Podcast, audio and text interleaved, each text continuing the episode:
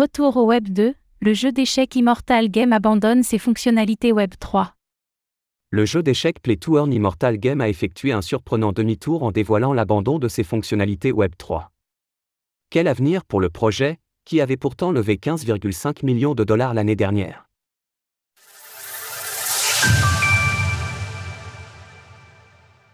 Immortal Game tourne le dos au Web 3. Annoncé la semaine dernière sur son serveur Discord, le jeu d'échecs Immortal Game a abandonné ses fonctionnalités Web 3 cette semaine. Après mûre réflexion, nous avons décidé d'arrêter le développement des fonctionnalités liées au Play, and Earn et aux objets de collection NFT sur Immortal Game. Le principe du jeu était simple, en plus des règles classiques des échecs, la réalisation de certains défis permettait d'engranger des points pour différents classements la position de chaque joueur dans ces classements leur permettant de gagner plus ou moins d'argent sous forme d'ETH ou de CMT, le token du jeu utilisé pour la distribution des récompenses.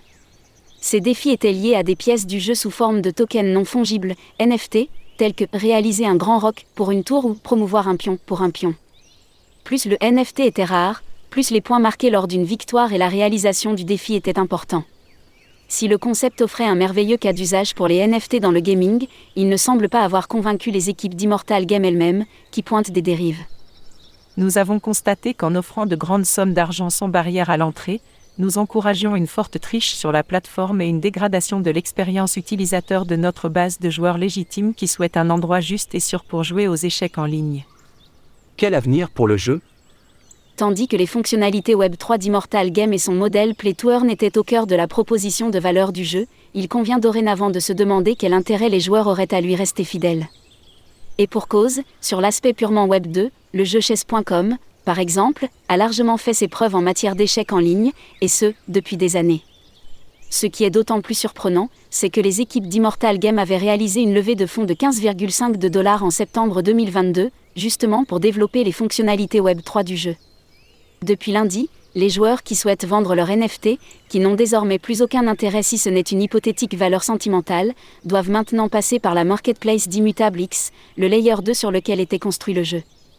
En outre, l'interface du jeu n'affiche plus les soldes en ETH et CMT des joueurs, même si bien entendu, les actifs restent présents dans leur portefeuille. Concernant le CMT toutefois, ce dernier est devenu totalement inutile.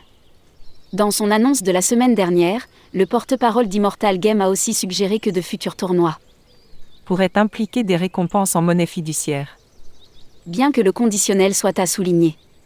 Dans un tel cas de figure, il s'agirait d'ailleurs de comprendre en quoi des récompenses en monnaie fiat seraient plus adaptées pour prévenir la triche que le modèle initial laissé à l'abandon. Plus tôt cette année, le projet avait également dû faire face à des difficultés, entraînant une dizaine de licenciements. Retrouvez toutes les actualités crypto sur le site cryptost.fr.